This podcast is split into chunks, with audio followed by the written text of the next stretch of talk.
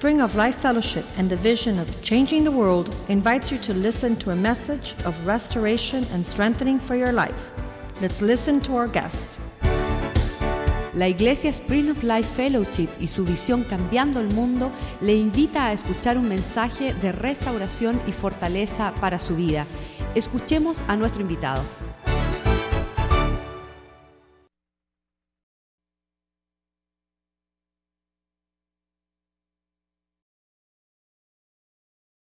Si alguno de vosotros tiene falta de sabiduría, pídale a Dios. Comenzamos diciendo que el Señor es fiel. Y el Señor es fiel para responderle su oración. El Señor es fiel para responderle sus preguntas.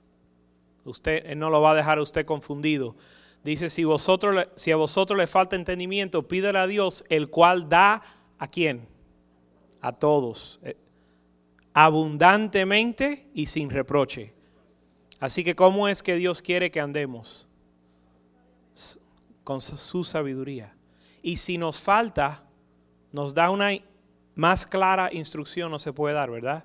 Si a alguno le falta sabiduría o entendimiento, pídele a Dios que da abundantemente, sin reproche, y se se le, y le será dada.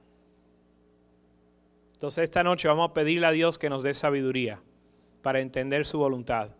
Señor, te damos gracias en esta noche y, pedimos ahora mismo que tú nos haga entender tu voluntad. Danos entendimiento, Señor, de tu palabra y entendimiento de tu voluntad y tus propósitos para con nosotros. Te damos gracias, Señor, y te ofrecemos esta, este tiempo de estudio en el nombre de Jesús. Amén. Amén. Amén. Vamos a comenzar en Romanos 12 esta noche. Y en Romanos 12, verso 1 dice, así que hermanos, os ruego por la misericordia de Dios que presentéis vuestros cuerpos en sacrificio vivo y santo y agradable a Dios, que es vuestro culto racional. No os conforméis a este siglo, sino transformaos por medio de la renovación de vuestro entendimiento para que comprobéis cuál es la buena voluntad de Dios, agradable y perfecta. Aquí yo subrayé varias palabras. Lo primero que subrayé fue comprobar y fui al diccionario para sacar la definición de comprobar. La definición comprobar aquí significa verificar. En otras palabras, verso 1 y 2 lo hacemos para que comprobéis, para que verifiquéis, para que confirméis la, voluntad, la buena voluntad de Dios. ¿Qué quiere decir? Dios quiere que usted conozca su voluntad. Muchas veces venimos al Señor y decimos, yo no sé cuál es la voluntad de Dios. Y nos sentimos confundidos, nos sentimos que no sabemos hacia dónde el Señor nos está llevando, pero el Señor quiere que nosotros comprobemos, verifiquemos, conozcamos la palabra de Dios. Digo, la voluntad de Dios. Dice aquí que comprobéis la buena voluntad de Dios. Es decir, la voluntad de Dios no es abstracta. Dios quiere que usted conozca su voluntad. En la próxima página eh, vamos a ver, vamos a examinar estos versos según este enfoque del comprobar.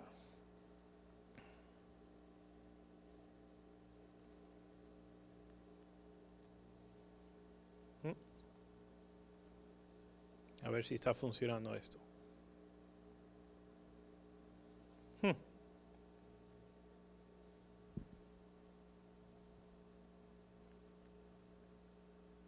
Can you go to the next slide for me? I don't know if this is working.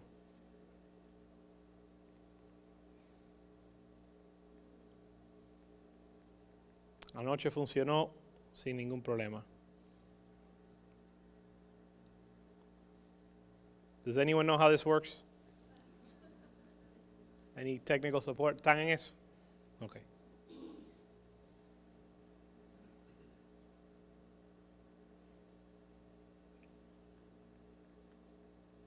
Bueno, el verso que estábamos leyendo decía Así que hermanos, os ruego que presentéis vuestro cuerpo. Entonces, como sacrificio vivo. Entonces, ya sabemos que Dios quiere que usted conozca su voluntad. No es algo abstracto, no es algo difícil de entender. Entonces Él nos dice, presentéis, presentéis vuestro cuerpo como sacrificio vivo. El Señor quiere que usted presente su vida. ¿Quieres conocer la voluntad de Dios? El Señor ya nos dijo que Él quiere que nosotros la conozcamos. Dice que presentes tu vida como un sacrificio a Él. Um, that, yeah, let me see. Is it working yet? Try one more time.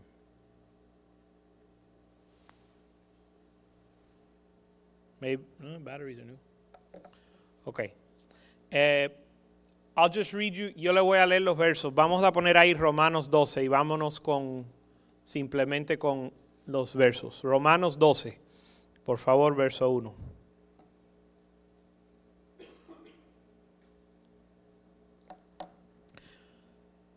Entonces, aquí dice verso 1 que hemos de darle a Dios, ofrecerle nuestra vida, dice que es nuestro culto racional. Dice que es lo, lógico que Dios pide, es que le demos nuestro culto racional. Verso 2.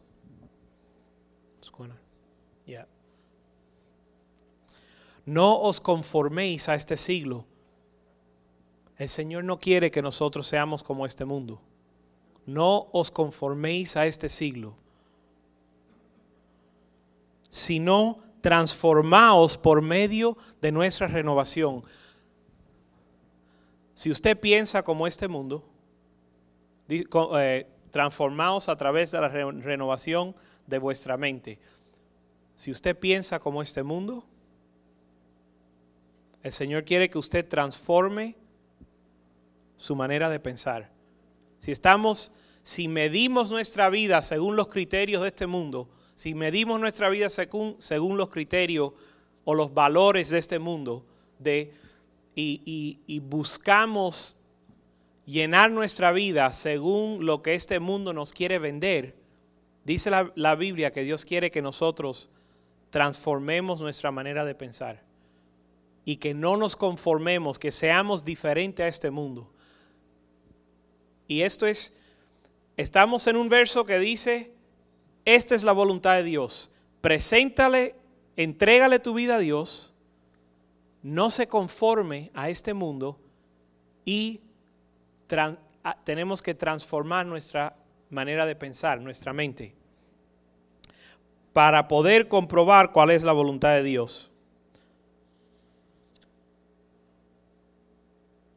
De nuevo, comprobar significa verificar, confirmar la veracidad. Vamos a lo, al próximo, la próxima página, por favor. Mateo 28, 6. En este 28, 6 estamos en los versos, dice aquí, donde eh, Jesús acaba de morir y resucitar. Dice, no está aquí, pues ha resucitado, como dijo, venid, ve al lugar donde fue puesto el Señor entonces ellas, saliendo del sepulcro con temor y gran gozo, fueron corriendo a, dar las nuevas a sus discípulos y mientras iban, mientras iban a dar las nuevas a los discípulos, he aquí Jesús les salió y le encontró diciendo, salve. Y ellas acercándose abrazaron sus pies y le adoraban.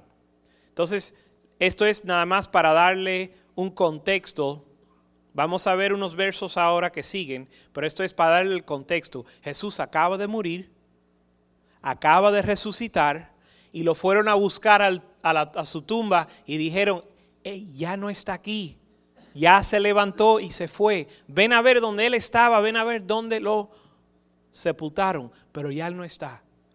Entonces fueron corriendo estas mujeres, fueron corriendo los discípulos a contarle lo que habían visto. ¿Ya, ¿Ya entienden el escenario? Ok, próximo verso. Entonces, Jesús, después de resucitar, se le apareció a estas mujeres y después, verso 18, verso 16, salté un poquitico, pero los once discípulos se fueron a Galilea, al monte donde Jesús le había ordenado, y cuando le vieron,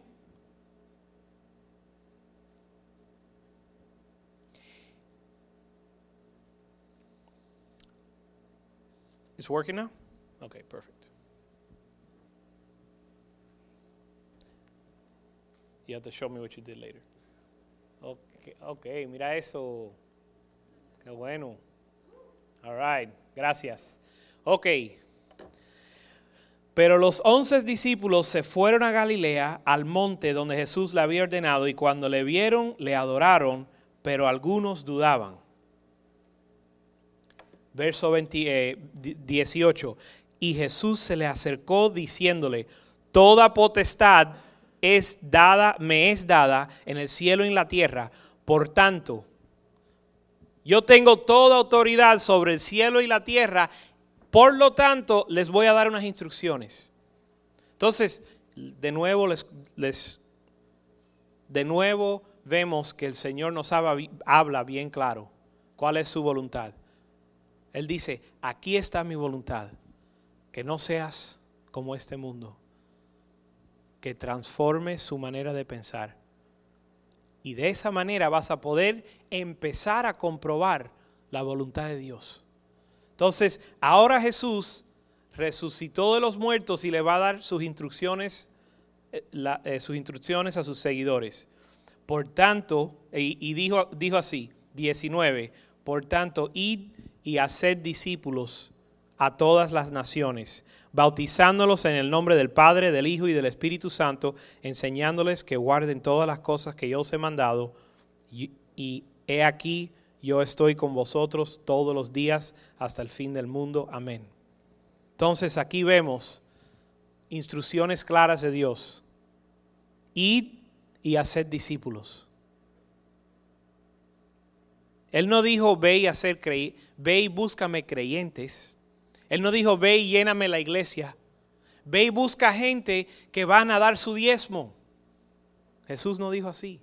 Jesús dijo, id y hacer discípulos de todas las naciones, enseñándole a que obedezcan todo lo que os he mandado. Entonces, ¿cuál es la voluntad de Dios para usted? Que usted sea un discípulo. Muchas veces nosotros pensamos que los discípulos son una categoría de cristiano especial, una clase, una clase de cristiano especial. Bueno, están los maestros, están los misioneros, están los pastores, los ancianos, y entonces los apóstoles y entonces los discípulos. No, dice, id y haced discípulos de todas las naciones, enseñándole a obedecerme ¿En qué? En todo. ¿Cuál es la voluntad de Dios para usted? Que seamos discípulos. ¿Cuál es la voluntad de Dios para usted? Que lo obedezcas, que obedezcas a Jesús en todo. Ahora, ¿qué es un discípulo? Porque eso suena como una palabra bien religiosa, bien de la Biblia. Cuando Jesús hablaba de sus discípulos, él decía que el, el, discípulo no era mayor que su maestro. Es suficiente que el discípulo sea como su maestro. Entonces, ¿cuál? cuando decimos la voluntad de Dios es que usted sea un discípulo, ¿qué significa? Que usted sea como Cristo. La voluntad de Dios para su vida. Quiero que ustedes mediten en esto, porque en la Biblia está claro, de alguna manera hemos complicado el Evangelio, hemos complicado lo que, lo que es el reino de Dios. Pero cuando nosotros leemos, entendemos claramente que Jesús dijo, ve y a ser discípulos. O ve y a enseñar a los hombres a, que sean como yo. ¿A qué nivel? Que obedezcan todo lo que yo los, les he mandado. Entonces usted, si, si cerramos el servicio ahora mismo, usted se puede ir de aquí conociendo la voluntad de Dios para su vida. Usted tiene un llamado de Dios para ser su discípulo. ¿Qué significa eso? Dios quiere que usted sea como Cristo. ¿En qué? En todo. Amén. Lucas 14, 27. Entonces, si Dios quiere que nosotros seamos discípulos, podemos ir a través de la Biblia y ver los versos que hablan de discípulos y podemos entender que nos está hablando a nosotros. Lo voy a decir de nuevo. Si Dios quiere que nosotros seamos discípulos, eso ya lo establecimos. Entonces podemos leer la Biblia, buscar qué dice la Biblia de los discípulos y sabemos que nos está hablando a nosotros. Entonces Lucas 14, 27 dice, y el que no lleva su cruz y viene en pos de mí, no puede ser mi discípulo. Yo, me, yo he leído este verso un sinnúmero de veces, yo sé que ustedes también. Anoche me di cuenta que decía, el que no carga su cruz. Quiere decir que usted tiene una cruz personal. En inglés, la palabra que usa es aún enfoca más el hecho de que es personal. Usted tiene una cruz. El que, él no dice si usted no carga, carga la cruz de su hermano, si usted no carga la cruz de su hermana, ni siquiera dice si usted no carga la cruz de Cristo. No dice eso. Dice, el que no carga su cruz y viene en pos de mí, no puede ser mi discípulo. Entonces, la voluntad de Dios es que usted sea un discípulo. El ser discípulo significa que usted tiene una cruz y que usted la tiene que cargar. Entonces, eso nos lleva a una decisión, porque tenemos que decidir si vamos a cargar la cruz o no. Conocemos mucha gente que se dicen cristianos, que llegan a la iglesia y no cargan su cruz, ni no conocen, quieren, le están huyendo. La cruz está por allá y ellos salen corriendo por allá. Pero la voluntad de Dios es que usted sea como Cristo. Cristo cargó su cruz. Cristo quiere que usted cargue su cruz. Y de esa forma usted puede ser, o ese es un requisito para ser su discípulo. Verso 28, porque ¿quién de vosotros entonces Jesús nos está confrontando con una decisión y Él no lo deja así. Él, le pone, pone más hincapié a que usted entienda que usted tiene una decisión que tomar. Porque ¿quién de vosotros, queriendo edificar una torre, no se sienta primero a calcular los gastos, a ver si, lo que, si tiene lo que necesita para acabarla? Dios está diciendo, calcula, te está diciendo, para seguirme tienes que cargar tu cruz. Calcula bien, saca la cuenta. Si usted puede terminar esto que usted está comenzando. Porque ¿quién de vosotros queriendo edificar torre no se sienta a calcular los gastos, a ver si tiene lo que necesita para acabar? No sea, verso 29, que después que haya puesto el, el cimiento no pueda acabarla y todos lo vean y comiencen a burlarse de él.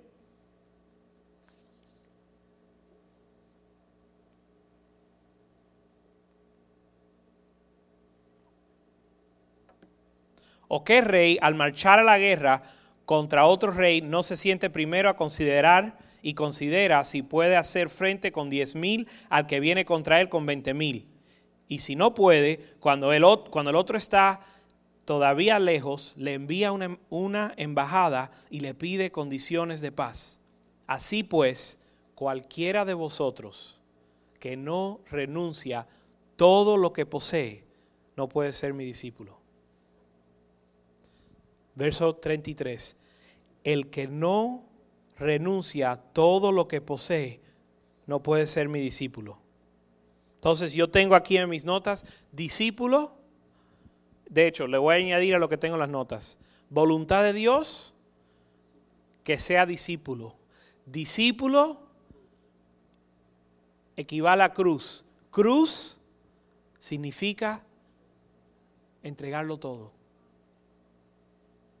Fíjese, Jesús está claro en lo que él está diciendo. Él sabe que son palabras fuertes, fuertes y por eso después de decirnos de la cruz, nos da tres o cuatro versos donde nos da, donde nos dice, calcula el, costo, considéralo bien.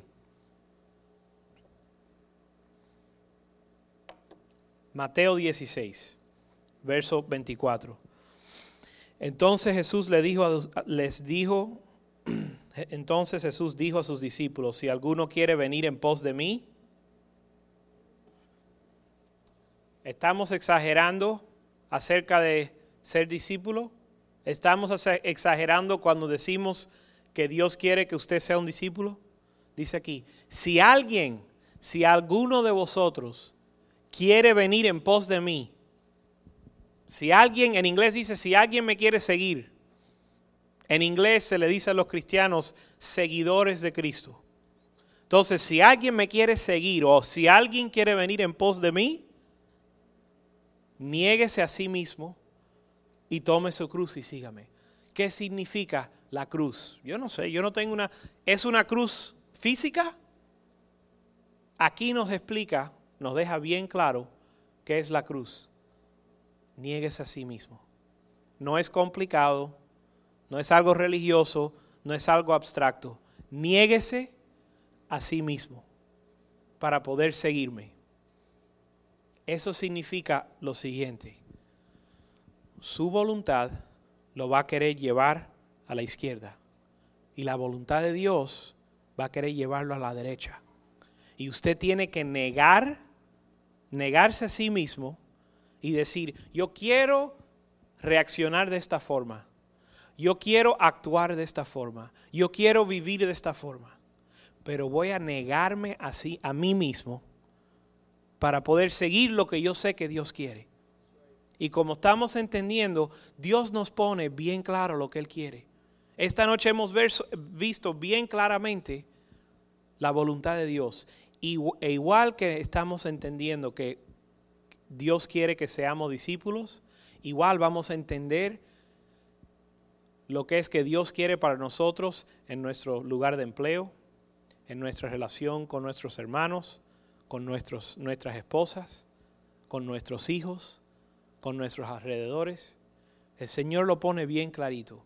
Y nosotros tenemos la situación o la... Nos vamos a encontrar en situaciones donde tenemos que decidir. Dios quiere que yo haga esto y yo quiero hacer lo otro. Para seguirlo a Jesús tienes que negarse así, negarse a sí mismo. Entonces aquí nos explica lo que es la cruz, negarse así. Verso 25, porque todo el que quiere salvar su vida la perderá. Y el que quiere y el que pierde su vida por causa de mí la hallará. Porque ¿qué aprovecha el hombre si gana todo el mundo y pierde su alma? ¿O qué recompensa dará el hombre por su alma? Entonces, cuando Jesús nos confronta con la cruz, a nadie le gusta. A nadie le gusta negarse a sí mismo. Por eso es que se llama negarse. Porque a nadie le gusta. Pero dice aquí, el que no quiere negarse, el que no quiere morir al yo, así a su voluntad, el que quiere salvar su vida. Señor quiere que usted entregue su vida, que tú, que usted presente su vida como un sacrificio. El que la quiere guardar, el que no le gusta eso y la quiere retener, dice, el que quiere salvar su vida la pierde, de todas maneras. Me encanta como el Señor hace negocios con el, con el hombre. No les da muchas opciones, a las buenas o a las malas. Dice, el que quiere salvar su vida la perderá. Pero todo el que pierde su vida por mi causa, Él la hallará. Él hallará vida eterna. Entonces, no tenemos la mejor opción es entregar su vida eh, de su propia voluntad.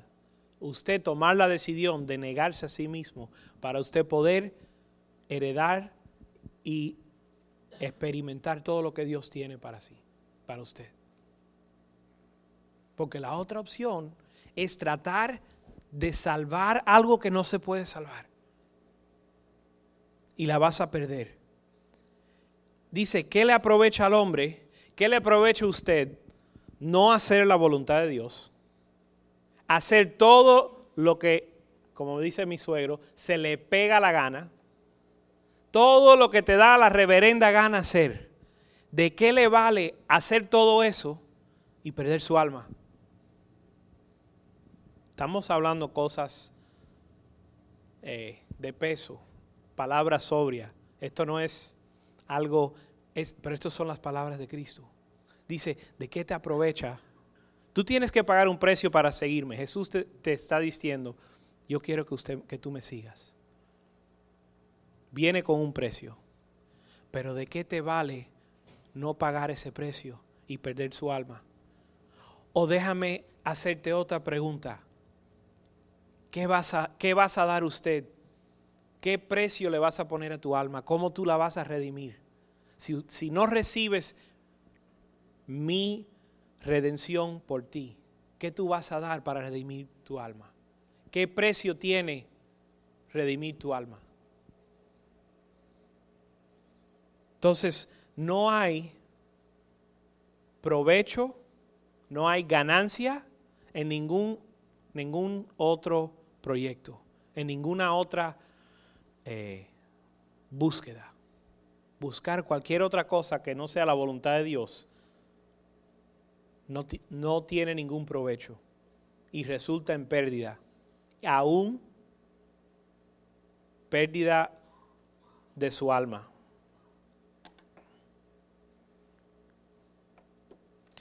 Marcos 8.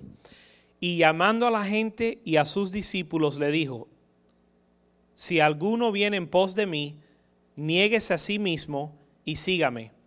No lo vamos a leer todo el verso, solo les quiero demostrar que ya hemos visto, a ver, vimos en Marcos, vimos en Mateo, vimos en Lucas.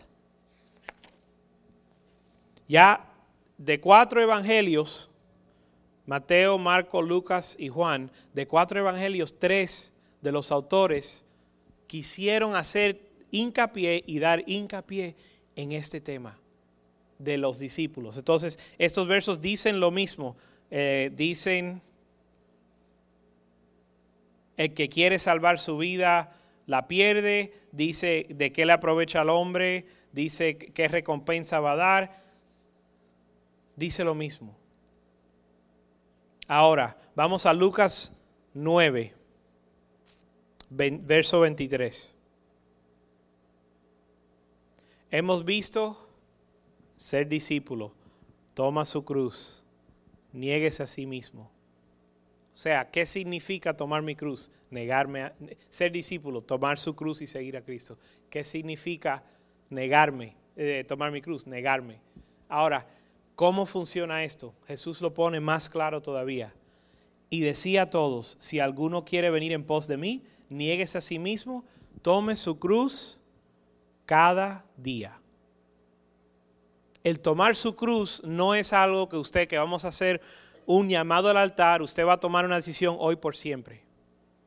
Es una decisión que uno tiene que tomar diario. Porque diario usted se va a despertar con su voluntad, con sus deseos, con sus ideas, con sus todo lo que le todas las lo que le atrae al mundo, todo lo que le lleva hacer otra cosa que no es la voluntad de Dios, todos los días. Esta decisión no es que yo vine, no es como no es como cuando nos convertimos. Cuando yo me convertí, lo hice una vez para siempre. Señor, ven a mi vida, ser mi Señor y mi Salvador. Me arrepiento, yo quiero que tú seas mi Señor y te quiero seguir. Eso fue una vez para siempre. Pero la cruz es, tome su cruz cada día. ¿Para cuándo es la cruz? Para todos los días. No hay vacaciones. De la cruz no hay vacaciones. De la cruz no es algo que uno resuelve en un día. Es algo que uno hace todos los días. Y el Señor nos conoce, el Señor conoce. anoche me costó trabajo traducir lo que voy a decir ahora, que es que el Señor conoce de qué pata cogíamos. Y en, inglés no se traduce muy fácil. Pero Dios conoce de qué pata usted cogea. Por lo tanto, por lo tanto, Él dice, tome su cruz cada día, porque Él sabe que Eric va a cojear de algo. Él tiene una debilidad que tal vez no es la mía y tal vez yo tengo un área en mi vida que no, que no le afecta a Él. Entonces, por eso dice, tome su cruz. Él que toma la suya, que yo que tome la mía. Ambos nos tenemos que negarnos. yo me tengo que negar, Él se tiene que negar. Ambos tenemos que seguir a Cristo. Entonces, esto es simplemente para, para hacer resaltar el hecho de que la cruz es algo que se tiene que tomar cada día. Cada, todas las mañanas, voluntad de Dios para usted. Todas las mañanas, Señor, tomo mi cruz. Estoy listo, decido tomar mi cruz. Señor, decido negarme. Hoy me voy a negar a mí, a mí, a mí, a mí mismo. Voy a morir a, a, a yo, al mí, no sé cómo. Yo no conjugo, conjugo los verbos muy bien voy a negarme a mí y voy a hacer tu voluntad. No voy a hacer lo que yo quiero. Yo voy a hacer lo que tú quieres. Amén. Gálatas 2:20.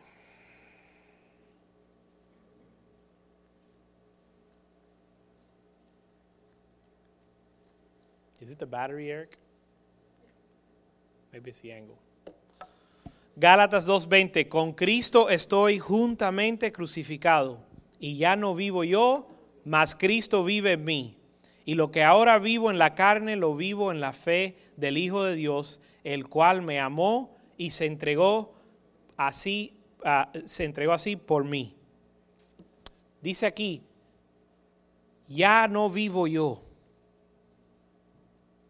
¿Cuál es la voluntad? De, ah, con Cristo estoy juntamente crucificado. Entonces estamos, seguimos en el tema de la cruz. Para ustedes que no, cuando leyeron, ahorita leímos, tenemos que tomar nuestra cruz. Y muchos de ustedes dijeron, bueno, yo no sé lo que es la cruz. Bueno, ya lo estamos conociendo. La cruz es negarse a sí mismo. La cruz es negarse todos los días. La cruz, cuando estamos crucificados con Cristo, ya no vives tú ya no vivo yo. ¿Cuál es la voluntad de Dios para su vida? Que ya no vivas más, sino que Cristo viva en ti. Lo voy a hacer decir de nuevo. La voluntad de Dios es que ya su vida se termine, se acabe, se entierre, se crucifique. Ya no vivo yo no más. Esa es la voluntad de Dios, que ya, ya no vivo yo, ya no vives tú, mas Cristo vive en usted. Y lo que ahora vivo en la carne, lo vivo en la fe del Hijo de Dios, el cual me amó y se entregó a sí mismo por mí. Jesús pagó un precio por ti. Él te está pidiendo, dice que el culto racional, después que Él dio su vida por ti, Ahora Él está diciendo, lo único racional es que usted dé su vida por mí. Yo morí para darte vida a ti. Para usted tomar la vida que yo tengo. Dios tiene una vida para usted.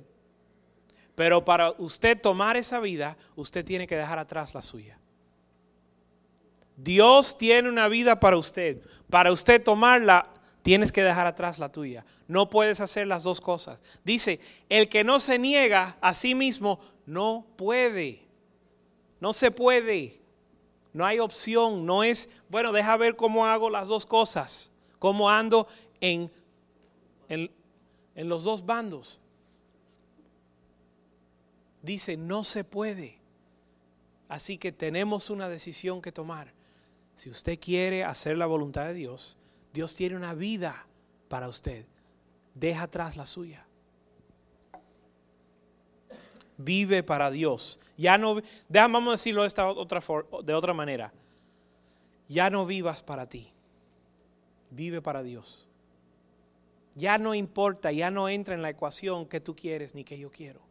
Ya lo que entra en la ecuación es, Señor, ¿qué tú quieres? ¿Qué tú quieres? A mí no me interesa ya mis planes. Señor, ¿cuáles son tus planes? Ya no me interesan mis deseos. Mi único deseo, Señor, ¿Cuál es tu deseo? Conocer tu deseo. Y vivir. Lo único que yo quiero vivir, Señor, es lo que tú tienes para mí. Lo que tú, lo que tú moriste para darme.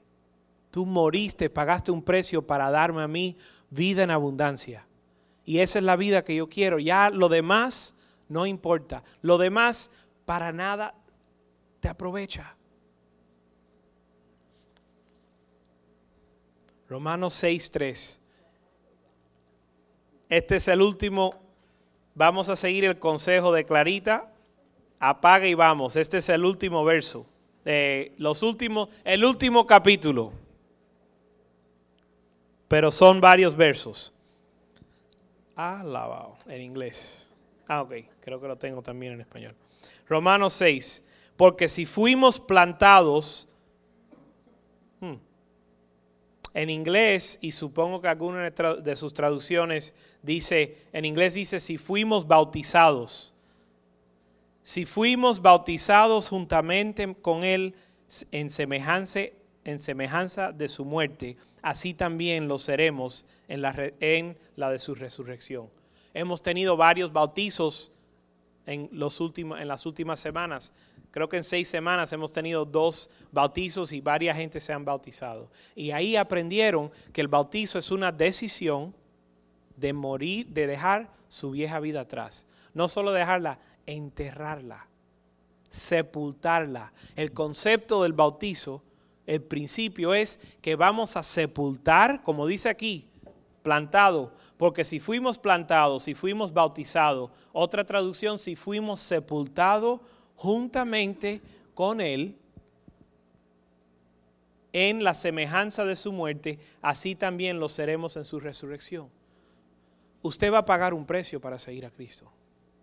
Usted tiene que decidir sepultar su vieja vida, pero no en vano, sino que usted va a sepultar su vida, usted va a bautizar, usted va a, enterrar su viejo hombre, su vieja vida, para resucitar según con la resurrección de Cristo. Sabiendo esto que nuestro viejo hombre fue crucificado, de nuevo la cruz, nuestro viejo hombre, ok, Cristo fue a la cruz, eso está claro, todo el mundo anda con su crucifijo. Cristo fue a la cruz, está claro, pero ahora nos toca a nosotros. Porque dice aquí, sabiendo esto, que nuestro viejo hombre fue crucificado juntamente con él, para que el cuerpo del pecado sea destruido, a fin, que no a fin de que no sirvamos más al pecado. Les pregunto, ¿nuestro viejo hombre ha sido crucificado? Esto lo está dando como un hecho, como si eso ya pasó. Les Entonces, sabemos que esto es la voluntad de Dios para todos. Ahora les pregunto, y me tengo que preguntar a mí mismo, ¿mi viejo hombre está sepultado o, vive, o aún vive? Aún sigue vivito y coleando, como nos gusta decir. La voluntad de Dios es sepultar a ese hombre. Así que tenemos que examinarnos. ¿Cómo está ese hombre? ¿Sigue sepultado o sigue haciendo de las suyas? dice, para que el cuerpo del pecado sea destruido a fin de que no sirvamos el pecado. Ok, tal vez usted no sirve el pecado, pero sí sabemos algo. el crucificarse significa negarse a sí mismo. Entonces, esto pudiera igual decir o se puede entender a fin de que ya no nos sirvamos a nosotros mismos. ¿A quién usted sirve? ¿Te sirves a ti mismo? ¿Vives por ti o vives? Vamos a ponerlo de esa forma, es más fácil. ¿Vives por ti o vives por Dios? A fin de que ya no más vivas por ti, porque el que ha muerto ha, ha sido justificado del pecado. Y si morimos con Cristo, creemos que también viviremos con Él, sabiendo que Cristo, habiendo resucitado de los muertos, ya no muere, la muerte, la muerte no se enseñorea más de él, porque en cuanto murió al pecado, murió una vez por todas, más cuanto vive, más en cuanto vive, para Dios vive. Es decir, de nuevo, usted ha de vivir voluntad de Dios para su vida. Vivir para Dios. Que usted viva para Dios. No sé cómo es que nosotros nos confundimos en esto. No sé cómo nosotros perdemos el enfoque. A mí me pasa. De alguna manera la vida se complica, nosotros nos complicamos y perdemos el enfoque. La voluntad de Dios es que tú vivas para Él. No se preocupe de lo que, de lo que usted quiere. No importa. Lo que importa es lo que Dios quiere. Usted, ¿cómo voy a resolver esto? ¿Cómo voy a lograr lo otro? Señor no le interesa nada de eso. Y esa no es la voluntad de Dios y no te va a traer ningún provecho. La voluntad de Dios, usted la conoce. La voluntad de Dios, Dios quiere que usted la conozca. Y es vivir para Él. Negarse así quiere decir que, dejándote bien claro, no es vivir para, para ti. Muchas veces no, nosotros queremos hacer un negocio o un trato con Dios. Queremos hacer un invento, una fusión. Vamos a unir la voluntad de Dios con la voluntad mía y a ver qué sale. Y ese no es, dice, Jesús, no me puedes seguir de esa forma. No puedes ser mi discípulo si tú tratas de hacer tu voluntad y quieres también hacer mi voluntad. Así que dejemos ya de tratar de empatar dos cosas que son polos opuestos. ¿Usted ha agarrado un imán antes y agarra los dos polos? Los, de hecho, si agarras un imán y tratas de agarrar los dos polos que no se pegan, conforme más fuerza usted hace para pegarla, más fuerza hace el imán para despegarse. Y requiere increíble fuerza para tratar de unirlo y en el momento que usted lo suelta, se deshace, se repela. Es imposible, Jesús nos enseñó, es imposible hacer la voluntad de Dios y hacer tu voluntad. Por eso Él dice, mira, no pierdas más tiempo, niéguete, niegues a sí mismo para que puedas vivir la vida que yo te quiero dar.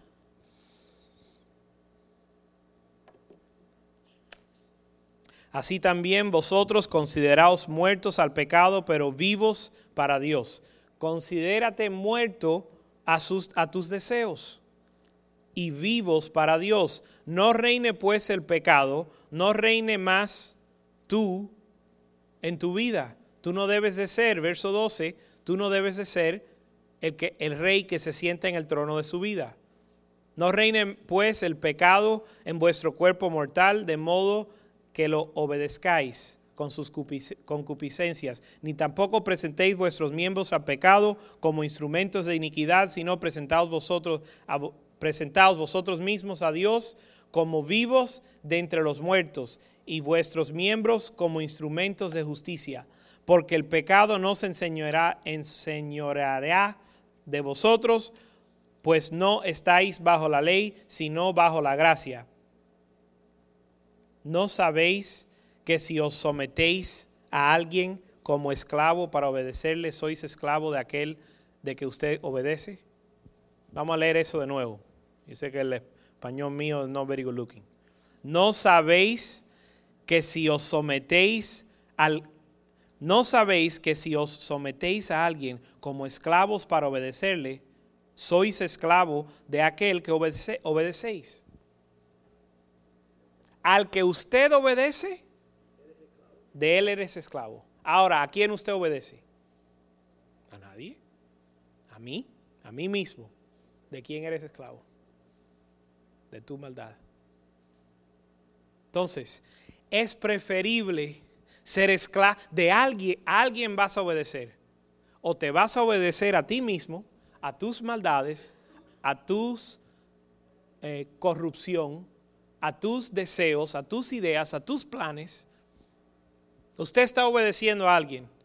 O tienes un amo que, es, que, le está dominando o usted mismo, que muchas veces somos nuestro peor amo. Entonces, la pregunta, ¿a quién estás obedeciendo? ¿Quién rige en su vida? Porque dice que usted eres esclavo a quien usted obedece, sea del pecado para muerte o de obediencia para justicia. Pero gracias a Dios que aunque erais esclavos del pecado, habéis obedecido de corazón a, aquella forma de doctrina a la cual fuisteis entregado, y libertados del pecado viniste a ser siervos de la justicia. Voluntad de Dios, que usted sea siervo de la justicia. ¿Difícil de entender? Dios dice, compruebe, verifica cuál es mi voluntad. Lo hemos leído. ¿Y sabe lo que hace el Espíritu Santo? Dice la Biblia que el Espíritu Santo nos da convicción de la justicia. Es decir, dentro de nosotros el Espíritu nos confirma, sí, esa es mi voluntad para ti. Entonces la obra del Espíritu Santo es confirmarle a ustedes, sí, esa es la voluntad de Dios para tu vida. Entonces, la voluntad de Dios es que seas un siervo de la justicia. ¿Quién yo? Sí, tú. A todos, todas las naciones. ¿Quién yo? Sí, tú obedecer en todo. Para eso Cristo murió, para eso resucitó, para eso llegó a tu vida y te ha traído hasta aquí. Porque cuando erais esclavos del pecado, erais libres acerca de la justicia. Hubo nosotros no vivíamos así. Cuando nosotros hacemos nuestra voluntad, no nos preocupamos de Dios. Cuando éramos porque cuando erais esclavos del pecado, eran libres de acuerdo a la justicia. Pero ¿qué fruto tenías? ¿Qué provecho, qué ganancia tenías? Pero ¿qué fruto teníais, teníais de aquellas cosas de las cuales ahora se avergüenzan? Entonces nosotros decimos, oye, eso de negarse a sí mismo está un poco duro, está un poco pesado. ¿Cuál era la ganancia o el provecho de lo que hacíamos antes? ¿Cuál era el fruto de lo que ahora nos avergonzamos? Éramos libres de la justicia, podíamos hacer lo que nos daba la gana y después cargábamos con la vergüenza. El fruto de hacer lo que te da la gana es vergüenza. Entonces cae, suena como que pesado, suena como difícil, como que, pero ¿sabes qué? hay un fruto de justicia, que es paz y gozo. Y hay un fruto del pecado, que es muerte y vergüenza. Entonces, ¿cuál era el fruto de tratar de salvar su vida? Mas ahora que habéis sido libertados del pecado y hechos siervos de Dios, tenéis por vuestro fruto la santificación y como fin la vida eterna. ¿Qué precio tiene eso? Porque la paga del pecado es muerte, mas la dádiva de Dios es vida eterna en Cristo, en Cristo Jesús, Señor nuestro. Amén. Amén. Entonces, esta noche hemos podido entender la voluntad de Dios. Número uno, lo más tremendo, que Dios quiere que tú la conozcas. No, hemos, no no debemos de andar perdido. Y si estás perdido, pídele a Dios que da sabiduría. Y resumiendo la voluntad de Dios, niegues a sí mismo, no vivas para ti, vive para Dios. Amén.